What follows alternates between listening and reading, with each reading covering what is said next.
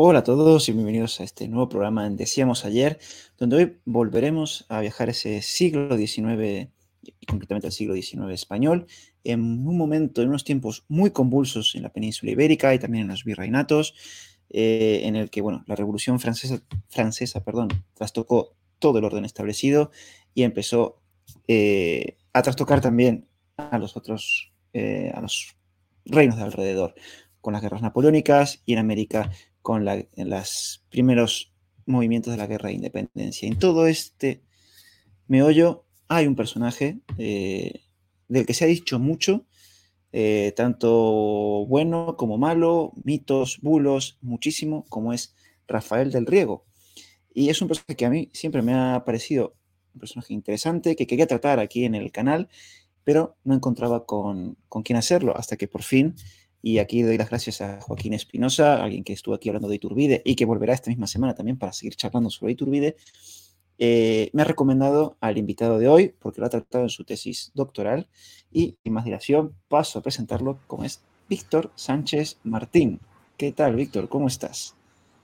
Eh, buenas tardes, pues eh, encantado de estar aquí, poder venir a departir un ratito sobre la figura de Rafael del Riego y bueno, ya como hemos comentado previamente, con intención de, entrar en, cuestiones eh, importantes para el personaje porque, vamos, es fundamental esta labor de difusión que hacéis en este tipo de canales para plantear cuestiones que la investigación ya tiene más o menos claras y encontramos que se siguen repitiendo pues argumentarios de, del siglo XIX. O sea que en ese sentido encantado de poder estar aquí para tratar esas cuestiones.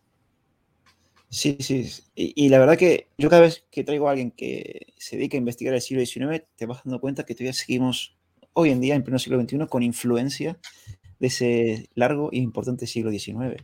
Bueno, antes de entrar en materia, quería presentar a Víctor, para los que no lo conozcáis. Es doctor por la Universidad de Alicante, con la tesis sobre Rafael del Riego, una tesis muy recomendable para leer. Yo estoy todavía en mitad de ella y además se dedica a ser profesor de secundaria y bachillerato. Ahí queda, podéis buscarlo, tiene publicaciones en abierto en academia.edu y también en Dialnet, ahí podéis encontrarlas. Eh, y es muy recomendable que empecéis a leerlo para acercarse más a este personaje. Y yo, Víctor, yo creo que vamos a empezar por el principio, eh, para un poco sentar bien las bases sobre el personaje, y es un poco los orígenes familiares de Riego. ¿De dónde era la familia de Riego? ¿Era una familia importante? ¿No? ¿Cómo son esos orígenes familiares? Pues asunto fundamental, ¿no? Eh, Riego pertenece a la baja nobleza asturiana. Eh, que su familia venga de la baja nobleza asturiana ya nos genera una serie de dinámicas importantes en el personaje. La primera es la condición nobiliaria. Eso va a explicar que luego en 1807, por ejemplo, Riego pueda entrar en la Guardia de Corps como una solución para su carrera militar, ¿no? En una edad ya relativamente tardía. Entonces, esa familia, los Riego, eh, son de la baja nobleza. Reitero, eso hace que la situación económica de la familia no era para nada eh, extremadamente acomodada, pero sí que permitió a esa familia brindar una educación a sus hijos, ¿no? Y en ese sentido de la educación, eh, lo sabrás porque precisamente hago hincapié en, en la tesis sobre Riego, ¿no?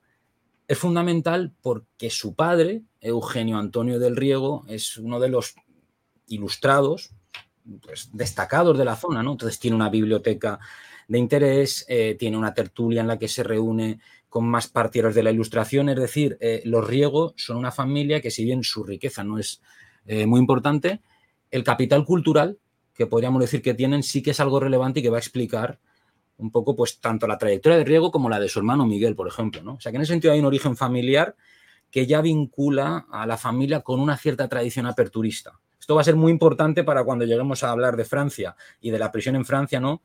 Esa famosa pregunta, ¿no? Que ya entramos ahí un poco en las cuestiones polémicas. ¿Dónde se convierte Riego al liberalismo? Se había planteado siempre, bueno, Riego se convierte en Francia. Ya hablaremos de eso, no adelanto más, pero atiendan, ojo, a la familia, esa condición que tiene de eh, un padre ilustrado con un círculo y con contactos, con contactos en la corte. Porque si bien no tenían mucha riqueza, eran familia eh, de Cayetano Valdés y del Bailío, que llegó a ser ministro de Marina, con lo cual tenían una serie de contactos y una serie de posibilidades que hacen que la familia sea muy, muy interesante.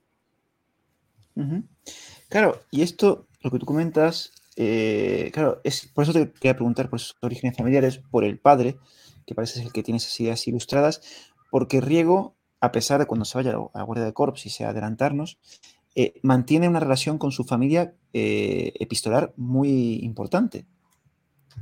Sí. Es, una relación muy bonita y por desgracia es de, las, de los pocos elementos que nos han permitido atisbar a, al personaje en su plano humano. ¿no? En el momento en que Riego se separa de, la familia, tenemos una serie de correspondencia y tenemos pues, ciertas epístolas que nos permiten observar bromas familiares, eh, chistes sobreentendidos. Incluso está eh, conservado en la Biblioteca Nacional algún poema que le hizo su padre, Eugenio Antonio, a, sus hijos, ¿no? Entonces, la verdad es que sorprende porque es una relación familiar que en algunos aspectos parece, parece muy cariñosa, mucho más cercana a lo que podríamos entender casi como, como, una familia moderna y no tanto esa imagen que a veces tenemos de una familia eh, nobiliaria, encorsetada, más clásica, ¿no? En la cual había una distancia mayor, ¿no? Entonces, esa, esa correspondencia, la verdad es que sí, es un asunto de interés porque nos da un poquito de esa clave de lo personal. Y ahí vemos a un riego que de joven, antes de tener ninguna importancia, es bromista, es eh, cariñoso, echa de menos a, sus padres. Hay una dimensión humana y un plano personal eh, maravilloso, pero por desgracia, como digo, son escasas, son escasas estas cartas. Claro, ahí ya eh, empezamos a ver lo que tú comentas, un poco esa personalidad de Riego. Claro, estamos hablando de un hombre, como hablamos fuera de cámara y, al principio, que está rodeado de mucho mito, mucho bulo, pero estos primeros momentos, según Riego, como se diría mal, muy familiar o muy cercano a su familia, bromista. ¿Qué otros aspectos de la personalidad eh, de Riego ves en estas cartas y posteriormente? Pues, a ver, en estas cartas sí que hay un momento dado que quizá el aspecto más llamativo, el que yo más destacaría para, para poder explicar aquí rápidamente, es el de una cierta sensibilidad ante el sufrimiento ajeno. No voy a decir algo tan elevado como la injusticia, pero sí el sufrimiento ajeno. Porque claro, cuando él en un momento dado, eh, estas cartas eh, se producen sobre todo a partir de, de 1814, cuando Riego está haciendo algunas labores, entre comillas, eh, de carcelero. Lo que pasa es que, bueno, aquí en estas cartas de 1814 hay un fechado incorrecto que se ha estado repitiendo durante mucho tiempo, que como verás lo abordaba yo en este trabajo, porque se había repetido de forma incorrecta ¿no? esa, esa fecha. Lo importante, en esos momentos en los que Riego debe ejercer de carcelero, por ejemplo, en un momento dado, tuvo que pedir eh, casi ayuda a su familia para que intercediera con un favor político porque había sido castigado en el ejercicio de sus funciones. ¿Por qué había sido castigado? Porque había dejado entrar a una mujer embarazada para eh, hablar con su marido, que estaba encarcelado, pese a que el marido estaba pues, en régimen de aislamiento, podríamos decir. ¿no? Esta anécdota que dirán, bueno, es una anécdota eh, sin más mm, importancia. Yo creo que sí la tiene, ¿no? Eh, Riego, que para algunas cosas se le ha planteado como alguien muy ordenancista, en este momento parece ser que se salta esa, esa, normativa militar para dejar pasar a esta embarazada. ¿no? Es evidente que se conjugan varios factores. La inexperiencia, era muy joven en ese momento, quizá esa sensibilidad y, bueno, es un acontecimiento que es de esos momentos uno que puede entrar en la historia en un momento concreto, llamativo, que se podrá decir, no, no tiene valor. Bueno, sí tiene valor, porque es un momento en el cual el personaje no es famoso y precisamente está actuando con total libertad, ¿no? Y que de alguna forma hiciera esa, ese favor a la señora embarazada y luego en carta comunicara que es que él se sintió afligido, que había que haberla visto y se intentara justificar, fue castigado, ¿no? Con arresto, fue castigado con arresto, ¿no? Pues es algo, no sé, muy llamativo. A mí quizás destacaría ese, episodio, ¿no? No, claro, es, interesante, como tú dices, porque todavía no tenemos, estamos ante el riego famoso.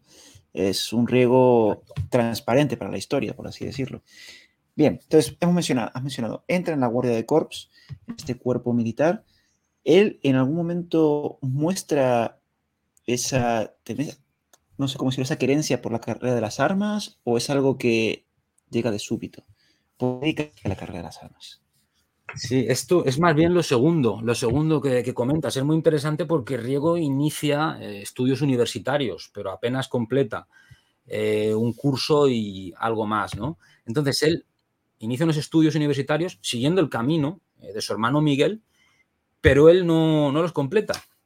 Y de hecho lo que hace es enfocarse en la carrera de las armas, donde gracias a su origen noble y probablemente los contactos que su familia tenía en la corte, él consigue un acceso en la Guardia de Corps cuando ya tenía con 24 años, porque es en 1807, si no, estoy, si no estoy haciendo mal la cuenta, 24 años. Era ya una fecha mm, relativamente tardía, se solía entrar antes a la Guardia de Corps. Claro, ¿por qué eso? Ahí eh, se ha abordado bien en algunos eh, trabajos sobre la época napoleónica, cómo eh, hay una ola que recorre Europa de, sí, en cierto modo, de una masculinidad más belicosa. Piénsese que estamos en un momento en que Europa eh, está revuelta, hay eh, movimientos de tropas napoleónicas por todas partes y muchos jóvenes se sienten atraídos por la carrera militar. El prestigio que adquieren los militares, el, el, carácter heroico que puede tener un Napoleón, eso hace mella entre los jóvenes. Podemos decir que se pone de moda lo militar, ¿no? Y claro, yo ahí que Riego esté originalmente enfocado a una carrera más de estudios y no bélica y cambie en 1807, en un momento además tan complicado para la coyuntura española que sabemos que en 1800 viene, 1808, perdón, estalla ya la guerra de la independencia, ¿no? Creo que él quizás se dejó llevar también por ese, ese ambiente de la época y cambió los estudios, algo más teórico, por algo mucho más, eh, mucho más práctico. También recordemos que era probablemente, en parte también, una salida económica para dejar de ser una carga también para la familia. Eh, recordemos que la familia iba bastante apurada, ¿no? Entonces sí, es llamativo, pero yo encuadraría a Riego en ese, en ese momento de aumento de, del prestigio de lo militar, la importancia de los militares y, en fin, recordemos, todo un Napoleón está gobernando en Francia en este momento, ¿no? Eso no podía dejar de causar impacto entre, entre la juventud. Claro, y ya en este cuerpo, Guardia Corps, sí que lo vemos en momentos que a todos nos va a empezar a sonar, o por lo menos que Riego estaba por ahí, no otra vez como principal actor, pero sí que estaba, ¿no? Está la conspiración del Escorial, el motín de Aranjuez, o sea, está Riego por es, siempre por ahí. ¿Cuál fue el papel de Riego en esta, primero la conspiración del Escorial y después en el motín de Aranjuez? Ahí en este momento, por fortuna, eh, podemos decir que su papel es mínimo, es el de espectador, el de un espectador asombrado, joven. Eh, como sabes, bueno, hay una serie de, de, cartas en las que él habla con la familia y claro, él tiene un papel en cierto modo privilegiado, pues como guardia de corps está en plena corte, está cerca de la familia real, los rumores corrían en esos momentos por todas partes, ¿no? En 1807 quizás el gran rumor era el de una posible boda de Fernando VII con una princesa, una princesa a la cual Riego nunca especifica, ¿no? Bueno, mm, puede tener relación con que sabemos que Fernando VII siempre intentó conseguir eh, un matrimonio con alguna eh, princesa que le gestionara Napoleón, a ser posible de su familia para entroncar, ¿no? No sé si Riego quizá está pudiendo detectar eso, pero claro, son rumores. Él ya está ahí viendo esos rumores, está sorprendido con lo que pasa en la conspiración del Escorial. Sabemos que a priori no tiene ningún papel. Donde sí que tiene ya un papel, quizás indirecto, es eh, cuando estalla el motín de Aranjuez. Ahí sí que Riego pues, nos va a aparecer, eh, a consecuencia del motín de Aranjuez, encarcelado junto a, otras tropas que de alguna forma eh, se hacían sospechosas, ¿no? O sea que ahí sí que quizás la primera vez en la que mucha gente luego al reconstruir la historia de Riego habla de Riego es en el motín de Aranjuez. Y efectivamente las versiones son múltiples, casi todas exageradas. En general, cualquier visión que, otorgue a Riego importancia en Motín de Aranjuez y, en fin, todos estos momentos iniciales de la Guerra de la Independencia no se corresponden. De hecho, lo único que tenemos claro, no sé si me estoy adelantando aquí, es que él lo único que hace es escapar de Madrid como pueda, disfrazado de, de cabrero, siendo detenido por el camino, para llegar a Asturias. Él, en cuanto asiste a la descomposición de la estructura borbónica, la llegada a los franceses, su preocupación es volver a casa. Ahí sí que eso es lo que yo diría que tenemos claro y en todo lo demás buscar eh, exageraciones o protagonismo creo que puede ser excesivo a la luz de las pruebas que tenemos hoy día.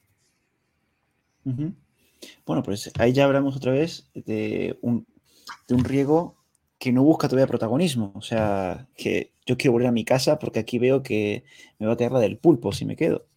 Eso es muy interesante también para llamar la atención. Bien, he intentado por la casa. Pasamos. Esto es muy rápido porque yo creo que lo más interesante va a empezar a venir ahora es la guerra de la independencia, la guerra contra el francés. ¿Cuál es el papel de Riego durante esta guerra? ¿Qué papel desempeña? Pues estamos hablando ya de un militar.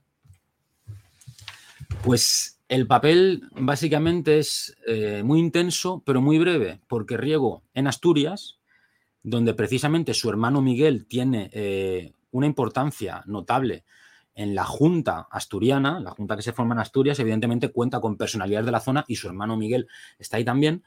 Eh, Riego, de alguna forma, lo que hace es decidirse a entrar en combate. O sea que un poco esta, esta idea de que Riego pasa de la teoría, de los estudios, a la, práctica de lo bélico, se ve aquí. Él escapa desde las cercanías de Madrid hasta Asturias y allí lo que hace es, em, bueno, plantearse que va a tomar las armas y las toma. Pero como digo, la duración es muy breve. En la batalla de Espinosa de los Monteros es hecho prisionero.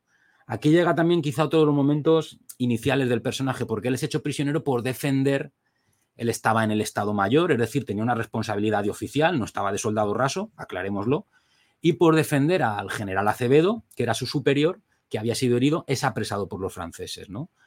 Hay algunas versiones contradictorias del hecho acerca de si se resistió más o menos, si intentó defenderlo más o rogó que le respetaran la vida, porque Acevedo es, muere en esta acción. Parece que los franceses no le respetan la vida al hacerlo prisionero pero lo fundamental es que su actuación como militar, y esto es fundamental en la trayectoria de Riego, es muy breve, es muy breve. Entonces, eh, un, pequeño, un pequeño regalo ¿no? que traía yo respecto a esto, lo tengo aquí eh, preparado, sobre la actuación de Riego en la... A ver si sale, un momentito. Sobre la actuación de Riego en la Guerra de la Independencia, claro, es muy llamativo encontrar obras disculpadme el estado, pero claro, la obra está, eh, es una obra del año, a ver, del año 40, os lo voy a decir ya, un momentito. A ver, no lo encuentro por aquí porque es que la tengo en muy mal estado. Bueno, la voy a enseñar. A enseñar. Esta obra, Riego, héroe de España, es una obra de Repsin, un historiador soviético que la realiza, eh, yo diría que es poco después de la Guerra Civil Española, ya por 1940. Y de hecho, además, eh, la editorial yo creo que es americana porque las ediciones Pueblos Unidos de Tacuarembo y Colonia, eh, yo me temo que es una edición latinoamericana, ¿no? Bueno, ahora mismo no recuerdo si es, creo que es del año 40, pero lo fundamental, ¿por qué la cito yo aquí? Repsin es un historiador que se preocupa por la figura de Riego desde la perspectiva soviética y qué nos dice de Riego en la Guerra de la Independencia que lo hacen prisionero a finales de 1808 en la batalla de Espinosa de los Monteros. No, ¿cómo va a decir eso? Eso es una es poco atractivo, ¿verdad? Nada, nos dice que Riego se tiró la guerra de la independencia en España luchando como guerrillero. Ostras. No tiene nada que ver con lo con la historia. Claro. O sea que lo, lo vuelvo a enseñar en la URSS, el planteamiento que hay sobre Riego es que es un guerrillero un guerrillero en la guerra de la independencia.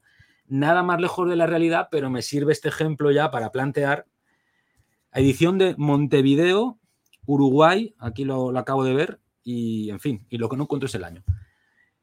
Que de nuevo la historia de Riego pues se encaja en narrativas que la hacen más atractiva, porque un héroe de la libertad indudable como Riego, ¿cómo iba a tirarse la guerra de la independencia prisionero en Francia? Pintaba mejor de guerrillero, ¿verdad? Bueno, pues estas son las cosas con las que se encuentra uno cuando aborda la figura de Riego. Ostras, o sea, me imagino, te imagino, me imagino la figura de Riego y con todo esto, con un campo minado, ¿no? O sea, tratando de sortear, a ver, para poder llegar a, a ver un poco, conocer a este Riego, ¿no? Entonces, ahora llegamos a unos momentos clave. Cautiverio de Francia. Aquí lo has comentado al principio y aquí es donde tal vez podemos quedarnos un buen rato con Riego cautivos en Francia. Porque aquí es donde se suele decir que es cuando se convierte al liberalismo, cuando entra en contacto con la masonería. Vamos a empezar con el liberalismo. ¿Aquí de verdad hay una conversión por parte de Riego al, liberalismo? ¿Viene de antes? ¿Ocurre después? ¿Qué ocurre? Pues mira, me vas eh, a permitir que haga una pequeña introducción, una introducción sobre esto, ¿no? Además es muy interesante porque ya, ya, estoy viendo un poquito en, en, los comentarios, ¿no? Pues el tema de la masonería y estas cuestiones. Todo arranca aquí en Francia. Yo quiero hacer, antes de entrar en tu pregunta, que es fundamental y muy pertinente, una pequeña introducción. Vamos a ver, Riego es célebre. A Riego lo conoce todo el mundo. Aparentemente, Riego es célebre, pero es desconocido. Es un personaje aparentemente bien conocido. ¿Por qué? Porque lo conocemos a través de las visiones míticas del siglo XIX. Es decir, Riego es un personaje que no tiene historiadores hasta, hasta el siglo XX. Tiene algún panegirista que lo defiende y tiene muchísimos críticos y detractores. Entonces, pensemos que eh, las obras decimonónicas, la mayoría, eh, son eh, de signo conservador y por tanto muy críticas con Riego, porque Riego se convierte en el símbolo del trienio. Denigrar o criticar a Riego es tanto como denigrar y criticar el trienio. Eso hay que tenerlo muy claro porque es el marco en el que nos tenemos que mover a la hora de entender a Riego. Bueno, ese marco decimonónico es tan potente que lo que dijeron estos historiadores del siglo XIX, estoy hablando de Miñano, que quizá fue el primero, el Marqués de Miraflores, Bayo, Quintana, La Fuente, Borrego, Alcalá Galiano, lo que dijeron esos historiadores lo cogieron literatos tan importantes como Pérez Galdós y Baroja. O sea, que ese relato eh, historiográfico conservador pasa al mundo de la literatura. Y del mundo de la literatura sigue al siglo XX. Y hoy día ese retrato, por desgracia, porque no está apoyado en pruebas documentales, y ahí soy muy claro, sigue vigente en muchos aspectos, ¿no? Entonces, ¿qué pasa cuando introducimos, y ya me voy a la pregunta, la variable documentos? Garantías documentales. ¿Qué pasa cuando decimos, no, vamos a ver, lo primero, lo que se ha firmado lo vamos a intentar contrastar documentalmente, porque de eso va la historia. La historia va de contrastar documentalmente las afirmaciones. Luego, vamos a valorar de forma crítica las fuentes. Por ejemplo, Alcalá Galiano. ¿Por qué Alcalá Galiano dice unas cosas en sus obras de 1821 y dice unas cosas en sus obras de vejez? Allá por 1870. ¿Y por qué no hemos enfrentado al galiano joven con el galiano viejo? Dos o tres, ya me, he despistado. Si no tenemos documentos, vamos a intentar buscar documentos en nuevos sitios. Vamos a ir a Francia a ver qué dicen los embajadores franceses. Y sobre todo vamos a estudiar qué ha pasado con Riego, porque al ser un mito en vida, se ha construido con una potencia muy fuerte, tapando a veces la realidad. Pues el primer gran ejemplo, y ya vuelvo a tu pregunta, disculpadme la digresión. No, no, está, perfecto. El primer gran ejemplo es lo que pasa con la masonería en Francia. Bueno, es además muy llamativo porque es un motivo de discusión eh, siempre, ¿no? Y lo comento amigablemente con amigos, ¿no? Bien, lo que se ha dicho de la masonería, desde luego, mm, no se puede probar con pruebas documentales.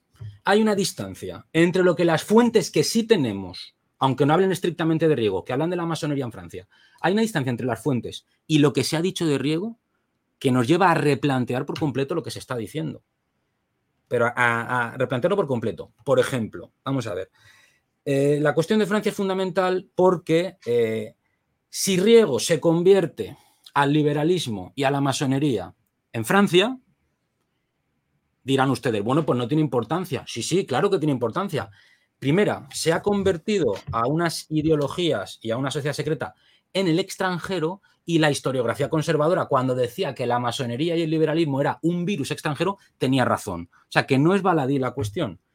Y segunda, eh, la conversión a la masonería eh, plantea que, claro, ya tenemos al personaje convertido, es decir, Riego vuelve de la prisión francesa en mil, a principios de 1814 ya vuelve Riego el del 1814 convertido en el Riego de 1820. Es decir, eh, voy a parar aquí en esto porque es fundamental que yo lo explique bien y que se entienda. ¿Cómo es el... Dime, perdona. No, no, no, por favor, no, Continúa. Ah. ¿Cómo es el Riego de 1820 que todo el mundo conoce? Es liberal, es masón, es constitucionalista. ¿Cómo es el Riego de 1814? ¿Era el mismo Riego? ¿Era igual? Para la gente, eh, para estos historiadores que han buscado explicaciones simplistas, claro que es el mismo riego el de 1814 y el de 1820, pero eso con la documentación, es que estoy en condiciones de afirmar que no solo no se puede demostrar, sino que hay que darle la vuelta. Es decir, yo lo que planteo es que el riego de 1814 no es ni siquiera antiabsolutista, y ahora llegaremos, porque como verás estoy un poco ya introduciendo aquí la cuestión. En síntesis, Jean-René Eim, desgraciadamente fallecido eh, en el 2020, uno de los más eh, grandes historiadores franceses, eh, dedicó una obra magna a estudiar a los prisioneros en Francia. entre ellos a los prisioneros españoles. De hecho, la tengo por aquí, la obra, no la puedo enseñar porque es muy grande de formato.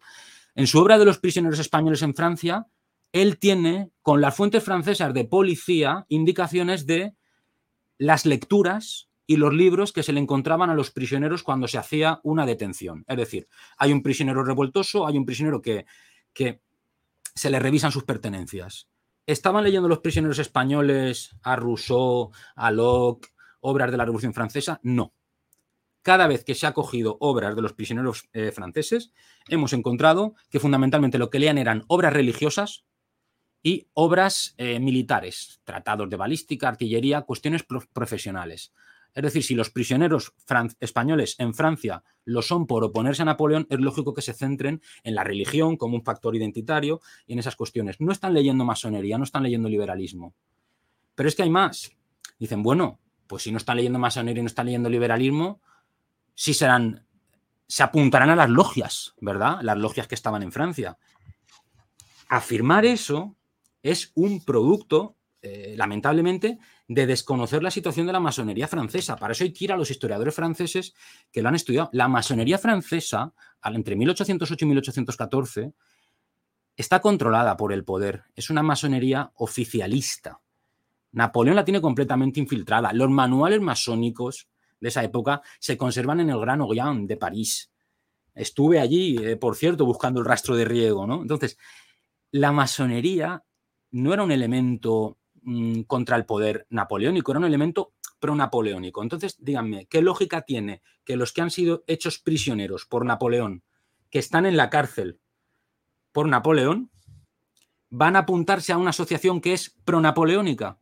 Las únicas pruebas documentales que tenemos de prisioneros españoles que se inician en la masonería en Francia, adivinen qué tipo de prisioneros son. No son los prisioneros patriotas que se resistieron a Napoleón, son los prisioneros que, hechos prisioneros en Francia, decidieron jurar, se llaman los juramentados, ¿no? Decidieron jurar fidelidad a Napoleón para mejorar sus condiciones de, prisión. O sea que fíjense, eh, encontramos soldados españoles masones, pero son soldados que se avienen a colaborar con el régimen francés. Los que no se avienen a colaborar con el régimen francés, no tenemos pruebas de que se apunten a la masonería y lo que es más, las lecturas que tienen, y esto está eh, constatado, son más bien religiosas, alguna proclama patriótica que llegaba de contrabando y tratados armamentísticos. Y un elemento más, para concluir, Riego era un oficial por tanto, su prisión no era como la de los soldados, que eran una cárcel. Su prisión era eh, bajo palabra. La prisión bajo palabra quiere decir que ellos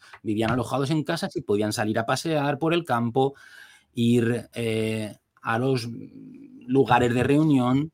Hay una autora muy interesante, eh, no recuerdo su nombre, de apellido Zozaya, que analizó las memorias de, de un oficial de ingeniería, cómo se pasó su cautiverio en Francia el oficial de ingeniería español lo pasó estudiando, aprendiendo idiomas y yendo a la biblioteca. Es decir, el cautiverio de los oficiales, si no hacían por, fugarse, era muy cómodo. Entonces, eh, bien, todo esto al final, eh, ¿hasta dónde hemos llegado? Yo les lanzo la pregunta a ustedes y, que la tengan. Teniendo en cuenta el contexto familiar de Riego, teniendo en cuenta, en cuenta la biblioteca que había en su casa, la biblioteca universitaria, ¿dónde era más lógico que Riego hubiera podido empezar a leer? No digo hacerse liberal, empezar a leer elementos del liberalismo. ¿En España o como prisionero seis años en Francia? Pues ahí está un poco ese planteamiento, ¿no? Y aparte, me suena muy interesante lo del antiabsolutismo. Por aquí, recientemente hemos entrevistado a Pedro Rújula, hemos hablado de la contrarrevolución, y algo que se mencionó ahí es que ese primer liberalismo era antisultista, pero no por eso era antimonárquico. Me imagino que Riego, en ese primer liberalismo, cuando entró en contacto con ese liberalismo español, tampoco era antimonárquico. Bueno, es que eh, yo tengo, tenía todo un apartado reservado para el supuesto republicanismo de Riego, que no es tal, pero lo voy a entroncar con seguir un poco la biografía para hablar de ese antiabsolutismo. Es que ni tan siquiera Riego es antiabsolutista en 1814. Y eso hay que decirlo bien claro. Eso hay que decirlo bien claro. Es decir, eh, Riego eh, consigue ya eh, escapar poco antes del final de la guerra con otros, vuelve, vuelve a España, jura la constitución de Cádiz, llega justo de tiempo para poder jurarla. Tengo aquí eh, una copia facsímil, ¿no? Por, recordarla. Bueno, pues Riego eh, jura la Constitución de Cádiz y ahí podemos decir, Riego se planteó si era útil el liberalismo o no era útil. Correcto. Pero ¿qué pasa cuando llega Fernando VII y a partir de 1814 restaura el absolutismo? ¿Riego se echa al monte? ¿Riego se apunta a conspirar? En absoluto. En absoluto. El arquetipo que nos habían contado, siguiendo la historia decimonónica, era, no, no, Riego, desde que vuelve de Francia, que vuelve convertido al liberalismo y a la masonería, es un conspirador desde que vuelve de Francia. Es masón, está conspirando. Muy bien. Esto es lo que se nos han dicho. ¿Cómo puede ser posible que esto sea correcto si el absolutismo no solo le trató bien, sino que Riego hizo por reinsertarse en el absolutismo utilizando sus contactos familiares? Es decir, frente a otros casos, Riego ni fue sospechoso, ni se le consideró sospechoso, ni conspiró. Su trayectoria socioprofesional es muy buena hasta 1817. Fíjense, si Riego era antiabsolutista, que es nombrado para el Estado Mayor en 1815 de los ejércitos que iban a combatir a Napoleón, que había retornado los famosos 100 eh, días de Napoleón. Riego pide voluntariamente ir a combatir a Napoleón y es nombrado. Riego consigue la graduación de teniente coronel. Es decir, Riego está intentando, con toda probabilidad, recuperar el tiempo perdido porque él ha estado en el cautiverio durante la guerra. Por tanto, no ha conseguido ascensos como no ha conseguido ascenso, su carrera militar está parada. Él ya es muy mayor.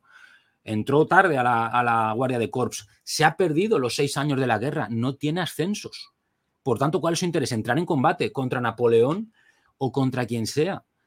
Y por eso conseguirá, con el apoyo de la familia Valdés, lo hemos mencionado, ese contacto, buenos destinos, incluso graduarse de teniente coronel. Por tanto, hago aquí una parada y, incluso y te consulto a ti, ¿no? no parece que el perfil de Riego sea en estos momentos el de un antimonárquico y el de un conspirador convencido. O que no, Para nada. sé cómo no, no, claro, aparte mencionemos que en esta parte Fernando VII está haciendo limpieza de gente. Aquí está persiguiendo a los liberales, entiendo aquí Fernando VII. Sí, por lo tanto, si a, él lo asciende y encima tiene a los ascensos, es que está, como tú bien dices, está metido dentro del régimen. Exacto, para mí es, Claro, para mí eso es fundamental porque es evidente que entonces podemos ya tener algunos elementos claros. Hasta 1817, ahora hablaremos de por qué esa fecha es tan importante, es evidente, no hay ninguna duda, que Riego, al menos aparentemente, es monárquico. Bueno, es que lo fue siempre toda su vida, pero bueno, podemos aceptar el aparentemente, ¿no?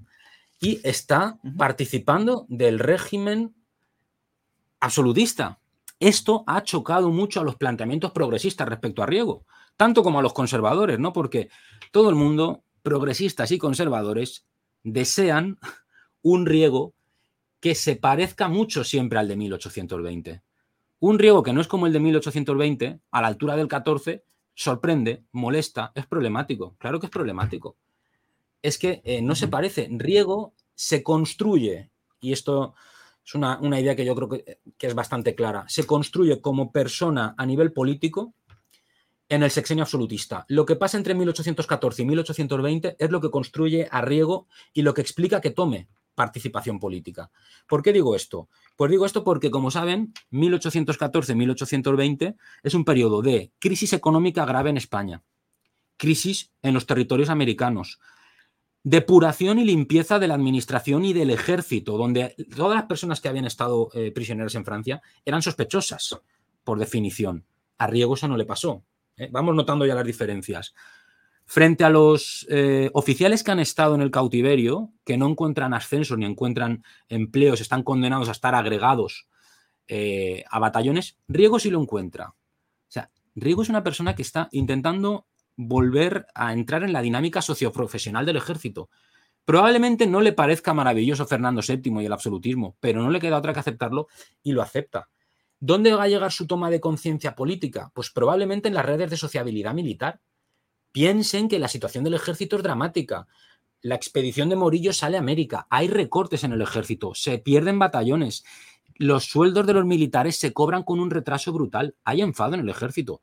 Como saben, la historia de, los pronunciamientos es tal eh, que empieza, bueno, Mina, tenemos a Porlier, tenemos a Lazi, tenemos a Vidal, es decir, es el ejército el que va a oponerse al absolutismo. Un ejército que está muy perjudicado en su condición socioeconómica y que dice, oiga, señor monarca absoluto, la guerra de la independencia a Francia la ganamos nosotros, la ganamos los militares. ¿Y cómo nos encontramos ahora?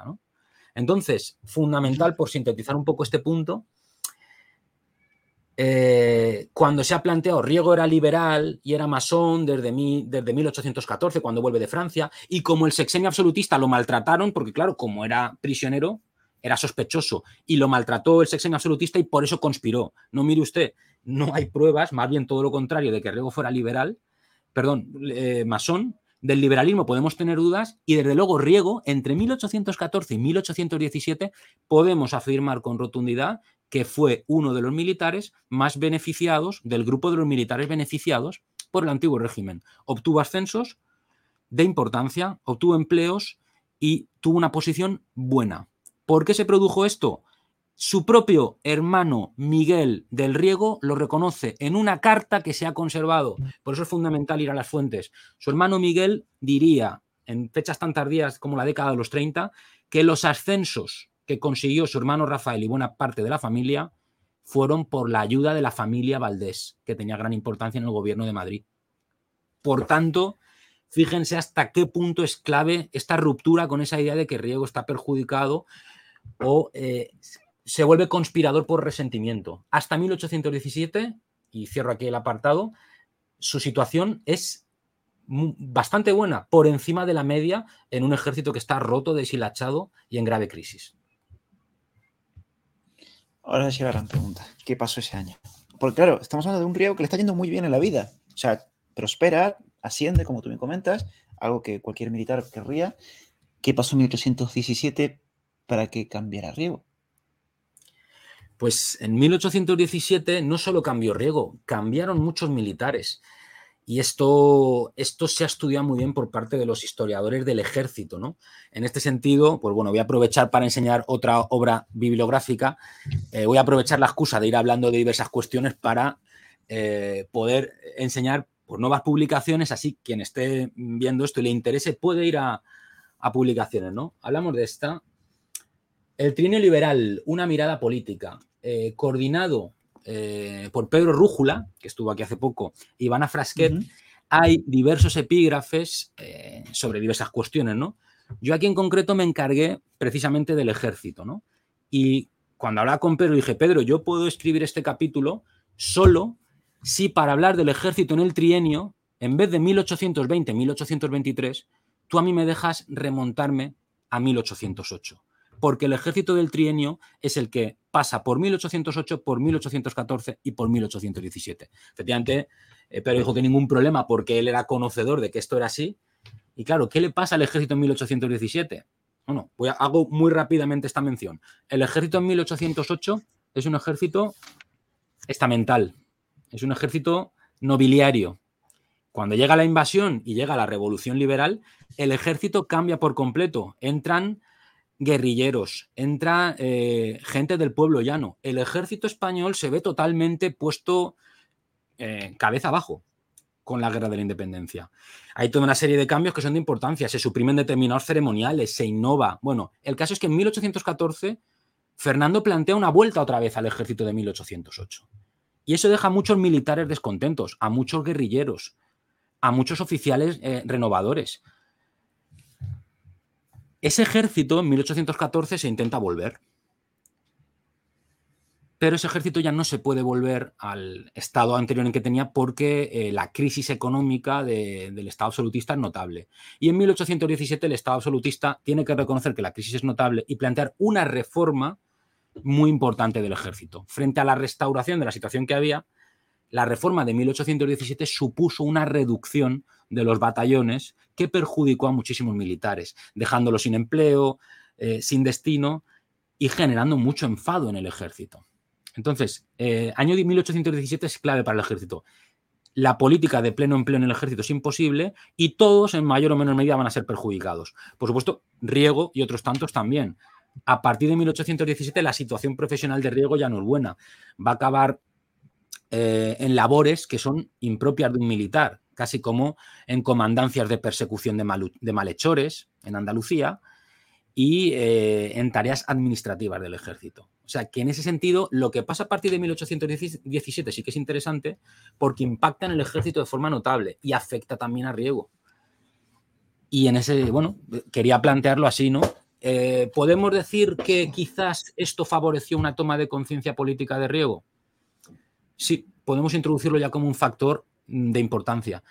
Frente a esa supuesta conversión en Francia de la que no, de la que no hay pruebas y que incluso es ilógica para otros prisioneros también, por como, hemos explicado, 1817 sí que es un año en el que podamos decir, cuidado porque aquí igual sí que Riego y otros tantos militares agotaron su confianza en el absolutismo y dijeron, el absolutismo no es capaz de dar eh, salida a la renovación y ni siquiera a la renovación, al mantenimiento mínimo de un ejército en condiciones. Claro, y aparte suena, ¿cómo decirlo de alguna manera? Eh, más humano, ¿no? O sea, yo ya estoy viendo perjudicado, no estoy bien, ya es cuando tú dices, a ver, aquí hay que cambiar algo porque no me está yendo bien. ¿Qué está pasando aquí, no?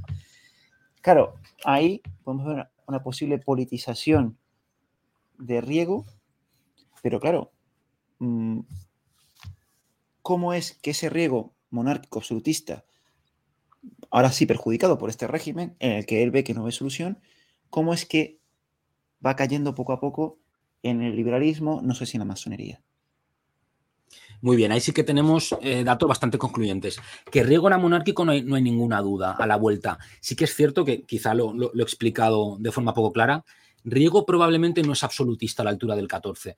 Eh, Riego probablemente, al haber jurado la Constitución, eh, estoy convencido de que la habría leído con interés y Riego probablemente se planteaba que quizá, como otros muchos militares, eh, Riego jura la Constitución de manos de la CI en La Coruña y casualmente la CI luego sería uno de los que se pronunciaría. Es decir, hay muchos militares que están poniendo en práctica pronunciamientos. Recuerdo, Mina en 1814, Porlier en 1815, Lacy en 1817, em, Vidal en 1819. Es decir, Riego probablemente absolutista sí que no era desde 1814. Al leer la Constitución, como otros muchos militares, percibió la modernidad del texto y probablemente la defendía. Pero como otros tantos militares, cuando Fernando VII da el golpe de Estado, en mayo del 14, entre su obediencia monárquica y su obediencia eh, a la Constitución, el referente monárquico tuvo más peso, ¿no?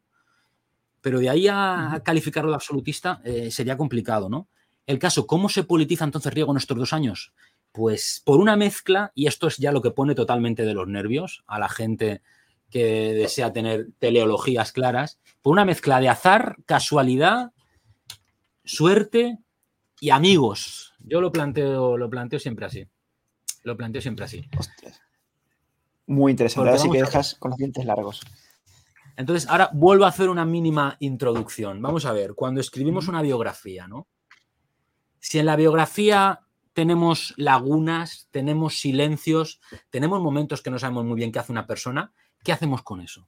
¿Lo aceptamos o lo rellenamos con lo que a nosotros nos cuadra, ¿no? Con la biografía de Riego entre el 14 y el 20 lo que se ha hecho es rellenar y proyectar el Riego del 20 al 14. Así todo era más sencillo. En el momento en que no hemos proyectado el Riego del 20 al 14 y hemos ido a los documentos, nos hemos encontrado verdaderas maravillas, ¿no? Esto ya lo planteó Legov, que era lo preocupante eh, de, hacer un planteamiento teleológico, ¿no? Y Bourdieu también habló de la ilusión biográfica, que es un poco lo que tú habías comentado. La ilusión biográfica es pensar que todas nuestras vidas tienen una coherencia y una linealidad en la cual no hay azares, no hay dudas, no hay cambios de opinión.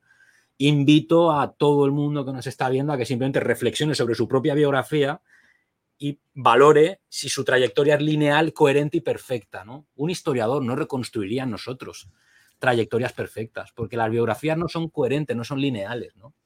Y esto se ve perfectamente en el caso de Riego. Yo creo que es una biografía maravillosa en este sentido, la previa al trienio, porque el riego que le interesaba a todo el mundo era el riego del 20 al 23, pero el riego anterior al 20 explica mucho, ¿no? ¿Cómo llega Riego a la conspiración? Pues miren, Riego en el, en el conflicto contra Napoleón de 1815, las tropas españolas se sitúan en la frontera francesa, finalmente no es necesaria una intervención, no llegan a entrar en combate, pero Riego en esa campaña de 1815 conoce a una serie de militares, conoce a los hermanos San Miguel, conoce a Fernando Miranda. Es decir, conoce a gente que va a ser protagonista en el 20. Ya tenemos una red de amigos y de sociabilidad militar. ¿Y cuáles son los azares y las dudas que yo decía? Pues, eh, señoras y señores, Riego no pinta nada como conspirador hasta fechas tan tardías como julio de 1819. Entonces, dirán, y, me dirán, bueno, ¿y eso cómo lo sabemos? Pues fíjese, si los amigos de Riego, cuando Riego era famosísimo en el trienio, no le dieron ningún protagonismo antes de julio de 1819, cuando era gratis darle protagonismo y decir que era liberal desde pequeñito. ¿Por qué no lo hicieron? Porque todo el mundo sabía que Riego fue un conspirador de última hora. Fue el último en llegar a la conspiración y por azar. Y esto está explicado en, las fuentes de la época y explicado en la propia escritura que hizo Riego entre el año 1821 y 1822. Riego comienza a escribir su papel en el pronunciamiento y cómo ha sido su vida. Y él no habla de participación política de su persona antes de la fecha de julio del 19, en un momento en que era gratis haberse dado más prestigio, que era beneficioso para él. ¿Por qué no lo hizo? evidentemente, una, porque no había tenido ese protagonismo y dos, porque sabía que toda la gente que había participado en el pronunciamiento podría decirle, Riego, es usted un mentiroso, usted no estuvo ahí, ¿no? Entonces, nos vamos al año 19. Fíjense la fecha, al año 19. En el año 19, eh, no quiero complicar mucho esta cuestión, pero hay un libro muy bueno, también lo tengo por aquí, eh, del tristemente también desaparecido Claude Mogange. A ver, así sí que se ve, ¿no? Aquí. Una conspiración fallida y una constitución non nata, 1819. Este libro había aportado ya algunas claves de qué está pasando en el año 19. En la conspiración de Vidal, que fracasa en Valencia, en 1819, se estaba planteando en ese pronunciamiento fallido darle un régimen liberal a España, pero no con la constitución del 12 con otra constitución y se estaba planteando incluso la restauración del padre de Fernando VII, de Carlos IV. Es decir, el proyecto liberal, la simplificación terrible que se ha hecho, es decir, entre el 14 y el 20 los liberales están contra Fernando VII, correcto, y todos los liberales piensan lo mismo, incorrecto. Los liberales, eh, ya hay algunos que no confían en la Constitución de Cádiz y hay otros que sí confían. Eh, esta, esta conspiración de 1819 se hizo sin la Constitución de Cádiz. Es decir, había liberales que planteaban que era necesario un régimen más moderado para España. Pero es que luego saben que llegará esta conspiración, está la de que fracasa a principios de año, a principios de 1819 en Valencia, está ligada con la conspiración del 8 de julio de 1819 en el Palmar. Esa conspiración en la que Riego, vamos a ver qué papel mínimo tiene, por qué lo tiene, esa conspiración, en cambio, ya nos muestra que hay otros militares que sí quieren la constitución, hay otros participantes en la, conspiración, militares en este caso, que sí quieren la constitución de Cádiz. Esta la ha estudiado, el suceso del Palmar, esta conspiración la ha estudiado muy bien Varo Montilla, les recomiendo que busquen su tesis doctoral porque está en las redes. Ha estudiado con grandísimo detalle solo esta conspiración y nos ha aportado una serie de datos fundamentales. En esta conspiración ya está claro que hay un sector militar en el ejército de ultramar que defiende la constitución de Cádiz. ¿Qué era el ejército de ultramar? Seguro que ya lo saben, pero lo recuerdo en un instante. Eh, después de la expedición de Morillo en 1815, para, eh, como decía Fernando VII, volver a la obediencia a los insurrectos americanos, pues bueno, se constata que hace falta otra expedición. Hace falta enviar eh, más tropas y a lo largo del año 1818 y 1819 se empieza a reunir tropas. Eh, de esas tropas que están reunidas, se va a producir en julio de 1819 una conspiración fallida en la cual la Constitución ya volvía a tener un papel. Y en esa eh, conspiración, Riego tiene un papel muy minoritario, pero al que voy a volver un poquito más adelante. Me dirán, ¿qué hace Riego allí? Bueno, eh, Riego, que les había dicho hace un momento, su preocupación máxima es conseguir recuperar el tiempo perdido con la prisión en Francia. ¿Cómo lo va a recuperar? Presentándose sistemáticamente a cualquier oportunidad de combate que surja. ¿Qué ventaja tiene una oportunidad de combate para un militar? Que se puede ascender por méritos de guerra, aumentando la velocidad del ascenso, ¿no? Muy bien, pues Riego, cuando se entera de que está eh, organizándose el ejército de ultramar, no va a tener ningún problema en apuntarse. Y de hecho, a él se le ofrece el ascenso a teniente coronel con la condición de embarcarse. Y Riego, por supuesto, dice sí, encantado de ascender a teniente coronel, voy con retraso en mi carrera, perfecto. Pero ya les traigo aquí un testimonio de eh, Ramón Santillán, que fíjense, para que entiendan en qué estado se encontraban los soldados y buena parte de los oficiales del ejército de ultramar, fíjense cómo decía Santillán, que estaba en la época allí, que se había hecho el reclutamiento. Decía, apenas se hallaba alguno que otro individuo que no fuera allí destinado de una manera violenta o poco menos. La mayoría de los soldados habían cumplido ya el servicio legal y las condiciones no eran adecuadas. Y vuelve a decir Santillán, aunque el señalamiento de los cuerpos parecía haberse hecho por sorteo, nadie dudaba de que había tenido en él más parte la parcialidad que la suerte. En la infantería había bastante número de jefes y oficiales a quienes se concedió ascenso, a condición de quedar nulos si no se embarcaban. Este era el caso de Riego, ascenso nulo si no embarcaba, ¿vale? Pero la caballería, y sigue Santillán, pareció haber sido elegida para concluir con todos los oficiales sobrantes de esta arma el que era destinado a uno de los cuerpos del ejército de ultramar no tenía más recursos que marchar a América o pedir su retiro. Y este retiro lo solicitaron tantos que de los que recibieron aquel destino, eh, algunos jefes y oficiales se renovaron cuatro o cinco veces, es decir, hubo cuatro o cinco renuncias hasta que por fin se encontró alguien que quería ir. ¿no? Esto evidentemente nos habla de que, uno, buena parte de la tropa no quería ir a América, y dos, había un problema de organización importante. Eh, en parte, Fernando VII y el absolutismo considera que América se puede enviar a muchos cuerpos de los que se tienen dudas por de, su, comportamiento político. Porque recuerden, la guerra de la independencia ha hecho que el ejército y los militares se politice. Hasta la guerra de la independencia los militares pensaban que no había opciones políticas. En la guerra de independencia ya algunos militares van a decir, no, yo soy militar por la constitución. Y otros van a decir, no, yo por el rey absoluto. El ejército se ha politizado y tiene divergencias políticas. Entonces, Riego va a terminar en este ambiente, el ambiente del ejército de ultramar, pero podemos decir ya una fecha clara. La conspiración, y entramos ya en materia de masonería, la conspiración se organiza por parte de militares, por parte de civiles, y uno de los mecanismos fundamentales es reunirse en las logias masónicas. ¿Por qué reunirse en las logias masónicas es un mecanismo fundamental?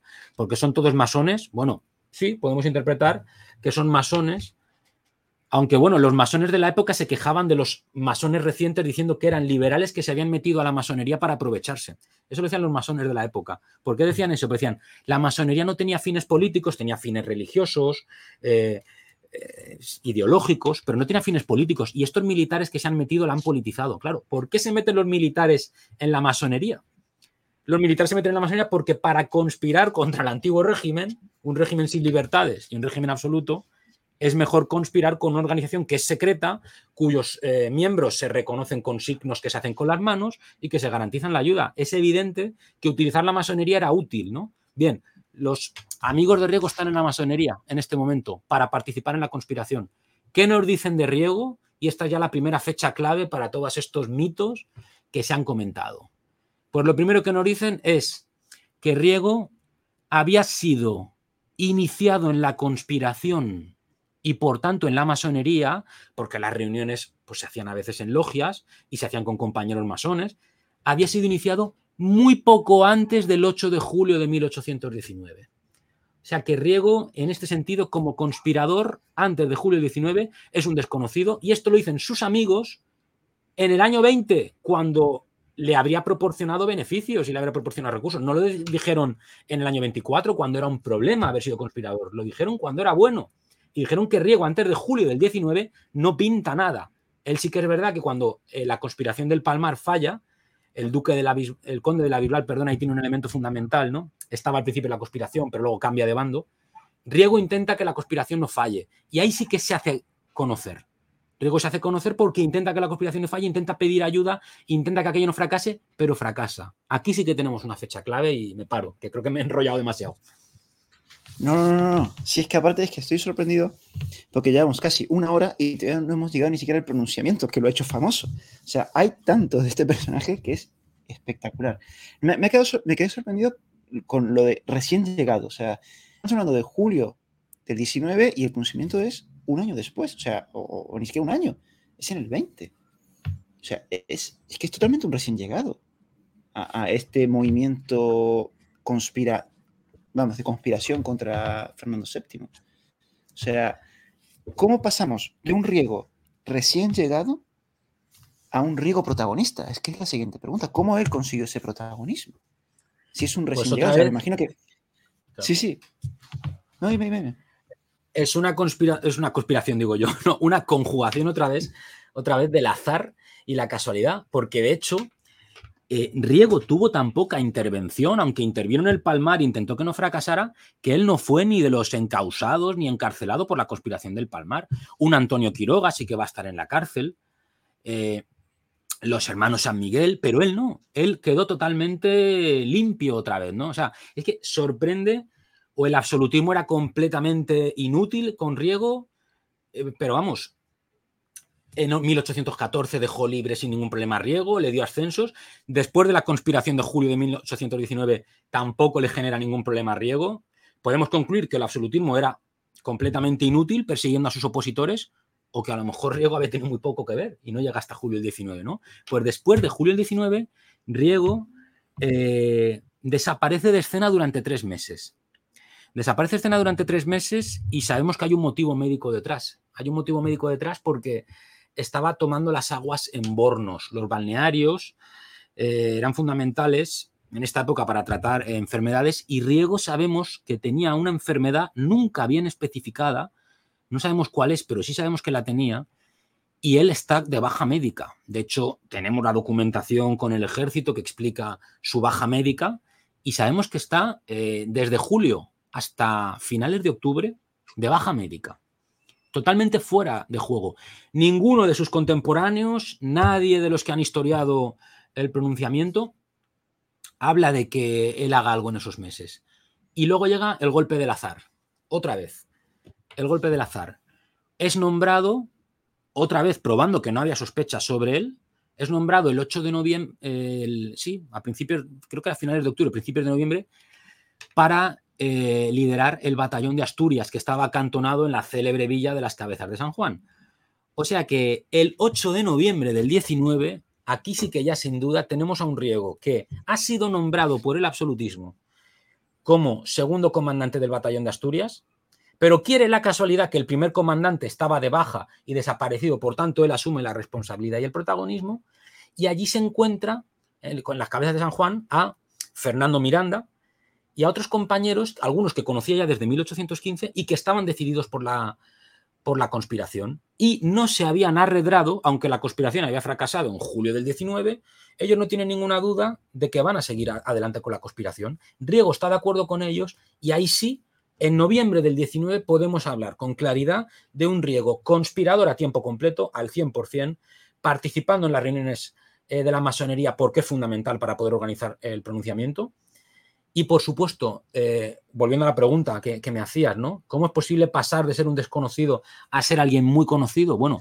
su actividad, su actitud, su compromiso con la tarea fue tal que todos empezaron a conocer eh, su nombre. Sin ir más lejos, Mendizábal, que era parte de la trama civil eh, del pronunciamiento y encargado de transmitir fondos, le dijo al Alcalá Galeano que había conocido a una persona, se refería a Riego, que parecía que podía ser la persona adecuada para iniciar las operaciones del pronunciamiento, porque por su decisión, por su actividad y por su trabajo, era, era vamos, alguien, era la, persona adecuada. Ahí sí que tenemos a Riego en noviembre del 19 como un conspirador. Y claro, Riego escribe sobre, sus, sobre la conspiración a partir del 19, sus compañeros y todas las memorias del pronunciamiento y todos los historiadores ya hablan de Riego a partir de noviembre del 19, con este pequeño detalle que he dicho antes de julio pero antes de julio de 1819 no tenemos la menor eh, prueba ni testimonio que hable de su conspiración, de su carácter conspirador, salvo los que decían que ya, como claro, como se inició en la masonería en Francia, pues claro, ya era conspirador desde el 14. Pero esto recuerdo que es una tesis eh, completamente antiliberal que plantea que el liberalismo es una idea extranjera que no podía venir de España ni de nuestra ilustración. Entonces, Fíjense la importancia que tiene, por eso cuando decía, estamos comiéndonos el tiempo, es verdad, es cierto, pido disculpas, pero por otra parte es que no puedo eh, hacer otra cosa porque el riego anterior a 1820, como estoy intentando explicar, es fundamental. Y sin el riego de antes del 20 no se entiende ni el riego del trienio ni todas las barbaridades y todos los errores que se han estado diciendo después. Yo creo que, Víctor, si te parece, porque claro, si esto una hora hemos utilizado para llegar a los preliminares del pronunciamiento de 1820, de todavía ni siquiera lo estamos preparando, estamos empezando, Rigo está empezando a prepararlo. ¿Te parece? Lo podemos dejar hoy aquí, que llevamos una hora, yo creo que es una buena introducción. En el siguiente, un segundo programa, si te parece bien, ya hablamos del pronunciamiento y a ver cuánto nos lleva, porque tengo la sensación que cuando te empiece a preguntar por el pronunciamiento vamos a estar otra hora charlando. Sí, porque además yo tenía aquí reservada eh, el polémico asunto que sé que, te interesaba de la financiación americana, eh, del pronunciamiento, el papel de los comerciantes argentinos y claro, el pronunciamiento efectivamente ha permitido que se culpe a riego hasta 200 años después de la pérdida de las colonias, ¿no? Como se dice. La pérdida de las colonias es culpa de riego, ¿no? Es una forma muy bonita de reducir un problema estructural y muy complejo a una decisión personal e individual eh, de un personaje, ¿no? O sea que efectivamente sí, eh, si hasta aquí hay mucho que desmitificar, y yo creo que si tuviera que resumir la intervención sería eso, desmitificar ideas eh, repetidas sin, sin contrastarlas documentalmente, todo lo que viene a partir del pronunciamiento y el trienio, pues creo que te puedes imaginar lo que, lo que hay allí para desmitificar, ¿no? Claro, claro. Es que yo había planificado esto eh, cuando me puse en contacto con Víctor, hacer un programa del riego biográfico y un segundo sobre el riego, ese riego mítico, todo eso, para separarlo en dos. Pero me parece a mí que es que no, tenemos el riego biográfico hasta 1820, veremos lo que podemos cubrir en 1820 y ya después veremos lo que podemos hacer, porque yo creo que la figura lo merece, como tú me has dicho, se ha dicho muchas cosas del siglo XIX que seguimos repitiendo y es interesante eh, ir poco a poco, pero desmitificándolo y trayendo al riego más humano y a estos hechos, como tú has dicho, que son mucho más complejos y que con explicaciones simplistas eh, nos perdemos el gran color que tuvo esta época también. Así que, parece, lo dejamos aquí. Agradecer, yo creo que es un auténtico placer, la gente lo está diciendo, que eh, está, está agradecida, creo que es un programa muy interesante. Vamos a dejarlo aquí. Lo dicho, muchas gracias. También a la gente que nos ha seguido hoy aquí durante el directo. También muchísimas gracias por estar ahí. A la gente que nos escuche después también.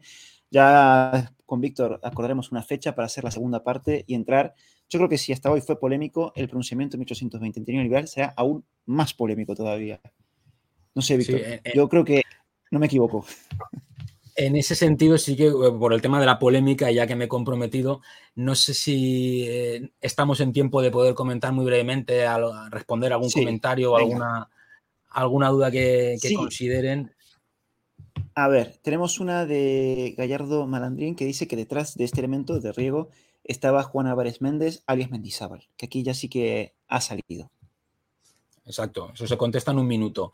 Detrás de riego está, pues, Mendizábal, pero es que detrás de Mendizábal está, está mucho menos conocido el, comerciante valenciano Bertrand de Lis, que puso una serie de dinero, también está el Calagalino en la trama civil, es decir, es que hablar solo de Riego, ya verán que estoy metiendo varios nombres porque es que no se puede hablar solo de Riego. Hay una serie de personajes y sí, efectivamente, Álvarez Mendizábal, y lo voy a dejar ahí, acompañó a Riego durante el pronunciamiento y se jugó el pellejo disimulando como comerciante y estando en todo momento con Riego junto también con Alcalá Galiano durante una parte. Voy a contestar sintético, por que dé más tiempo a contestar otros comentarios. Y no, bueno, después nos pregunta Leumann eh, qué pasó con la flota rusa que impidió que las tropas fueran a la España americana a sofocar los movimientos secesionistas. La flota rusa trae una, polémica historiográfica en España tremenda. Eh, lo, cuento, lo cuento muy brevemente. En origen, la, flota rusa se negoció a espaldas del ministro de Marina. Con eso lo digo ya todo. Eh, se negocia por parte de la camarilla de Fernando VII. Y cuando llegan los barcos a España, pues se constata que buena parte de ellos no están en buen estado, no tienen los aparejos ni los equipamientos adecuados, incluso que las maderas han, sufrido eh, desde las aguas más frías hasta las aguas más cálidas de España, pues han sufrido desperfectos. O sea que eh, una gran interpretación en este sentido es que casi que fue una estafa de la camarilla de Fernando VII al Estado español, al ministro de la guerra y mm, la mayor o menor implicación de las autoridades rusas queda ahí. Yo no soy especialista en, cuestiones navales, pero recientemente he leído que, no se puede hablar tanto de estafa como efectivamente de que los barcos no, eran adecuados. Entonces fue más a lo mejor una cuestión de preparación y de suministro que no de, estafa, pero claro, sería producto de que esta camarilla no estaba preparada para hacer estas negociaciones y quizás cogieron eh, veleros que no eran adecuados para las aguas españolas. Sea como fuera, los barcos estaban en tan mal estado y así se planteó, así se planteó que Riego en su proclama del 1 de enero de 1820, en la primera proclama, hace referencia a los podridos barcos. La idea de que los barcos son inseguros, que están en mal estado, va a ser una de las ideas fundamentales del pronunciamiento. O sea que en ese sentido, la flota rusa, eh, ya fuera porque técnicamente no podía hacer la travesía o porque se pensaba que no podía hacer la travesía, se convierte en uno de los elementos para negarse al, embarque, hacia América. O sea, que es fundamental el asunto de la flota rusa y que se había comprado con muy malas artes y con muy poca vista. Sí, aparte hay mucho, de que creo que hasta el amante con una comisión de estas, eh, vamos, me pareció leer eso, ¿no? Que creo que el amante Fernando VII de alguno de estos también se llevó algo de dinero. Em, Marta López, que es una seguidora de Argentina muy fiel que está en todos los directos, eh, nos pregunta, que, creo que has mencionado algo sobre los comerciantes, unos comerciantes argentinos. O del Río de sí, Sí, eh, exactamente, ¿no? Estos aparecerán eh, con más detalle en el, próximo capítulo, pero bueno, por decir algo hoy, ¿no? Por decir algo hoy. Evidentemente hay una conexión de los Argibel, que son los eh, estos comerciantes, perdón, y los Lesica, ¿no? Entonces vamos a hablar de Lesica y Argibel, comerciantes que, bueno, van a hacer una labor en Cádiz. De hecho, solo digo una cosa, eh, vamos a ver, una de las eh, fragatas con tropas que iba a América, en mayo de 1818 se subleva. El regimiento de Cantabria, que va con la fragata Trinidad, se subleva y pasa a servicio americano, ¿no? ¿Quién se encarga de la sublevación? ¿Quién consigue hacer esto? Evidentemente, hay un interés eh, por parte de, de, agentes argentinos en hacer esto. Y para ello, ¿qué hacen? Hay rumores, hay sobornos, hay incluso un proyecto de incendiar eh, los barcos que van a salir hacia América en Cádiz, ¿no? Bueno, en eso el papel del comercio argentino o del Río de la Plata para poner dinero y para poner agentes va a ser eh, fundamental. Y esto de nuevo, si tienen curiosidad, les recomiendo el excelente estudio de Baro Montilla porque él allí, en ese estudio, analiza cómo fueron encausados, es decir, las autoridades absolutistas abrieron causa penal y supieron de la intervención de estos comerciantes, que además operaban entre Cádiz y cuando levantaban sospechas, Gibraltar. Desde Gibraltar, Cádiz, tuvieron una actuación fundamental, ¿no? Y eso es un poco quizás lo que ya entra en el, pronunciamiento. Ostras, interesante. Bueno, eso ya lo vamos a dejar ahí, para dejar con la miel en los labios. Yo creo que esa fue la última, si no me equivoco. Eh, déjame ver. Estoy revisando, me parece que, bueno, mencionan que detrás de Mendizábal, estaba por aquí, estaba eh, la casa Rothschild en España. Yo no sé si esto hay alguna prueba o algo. Que, aquí está, Mendizábal una eh, de la casa Rothschild en España. Eh, sí, y, pero vamos, a ver, Mendizábal es un agente de, una casa de comercio valenciana dirigida por Bertrand de Lis.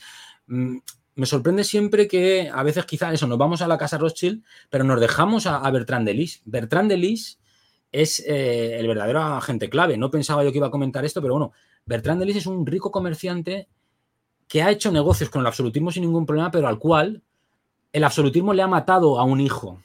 ¿Se acuerdan de la conspiración de Vidal en 1819? Un hijo de Bertrand de Lis estaba implicado y el absolutismo lo fusiló, ya no recuerdo si fue fusilamiento o ahorcamiento, en fin, lo ejecutó pese a que tenía una edad, era muy joven, era muy jovencito, no sé si tenía 18 o por ahí, ¿no? Eh, también se puede argumentar, pues Bertrand de Lis se pasó al liberalismo por la muerte de su hijo. Bueno, no lo sé, no conozco también la figura de Bertrand de Lis, pero Bertrand de Lis quizás el comerciante valenciano al que hay que seguir la pista, porque mmm, Mendizábal trabaja para él y Bertrand de Lis es el que pone el dinero y va a tener un papel fundamental en el trienio y a él no se le conoce, esa es la clave. Por eso a veces eh, los grandes nombres eh, opacan a los, eh, a los nombres que realmente son menos conocidos pero tienen un papel fundamental, ¿no? Y esto es lo que tengo que decir de, Bertrand de Lis. Realmente es él quien da instrucciones a Mendizábal, quien da dinero y el que tiene un papel conspirativo importante en Valencia en 1819 y lo va a tener en Cádiz en 1820. O sea, yo que, yo antes de que a casa de Rothschild me iba directamente al corresponsal directo de, de Mendizábal, tirando del hilo. Si luego llego a la casa Rothschild, de acuerdo, pero es que cuando vean, infórmense sobre Bertrand Delis, lo que hizo durante el trienio, es un verdadero eh, tejedor y, una persona que manejaba la situación sin, sin aparecer nunca en primer plano. Esa es la clave. Ostras. Ahora me ha picado la curiosidad ¿eh? para conocer a Bertrand Delis, porque ni sabía de que existía. Ese es el truco. Pues nada, yo creo que eso ya ha sido la última. Lo he dicho, Víctor, o sea, aquí tienes que volver porque vamos, eh, has dejado con los dientes largos entre los comerciantes del Río de la Plata argentinos, eh, Beltrán de Lis, o sea, esto pinta que el pronunciamiento va a ser un programa en sí mismo porque va a ser muy, muy interesante. Esto promete. Has dejado a todo el mundo, creo que, con la miel en los labios, Víctor. Me alegro, digo, espero no, no haberme enrollado demasiado, aunque bueno, me he enrollado, sí. No, no, no, para nada. Estuvo muy interesante. Pues lo he dicho otra vez. Muchísimas gracias, Víctor. A la gente que nos ha acompañado, muchísimas gracias. Y ya nos veremos en el próximo programa. Hasta la próxima. Gracias a todo el mundo. Gracias.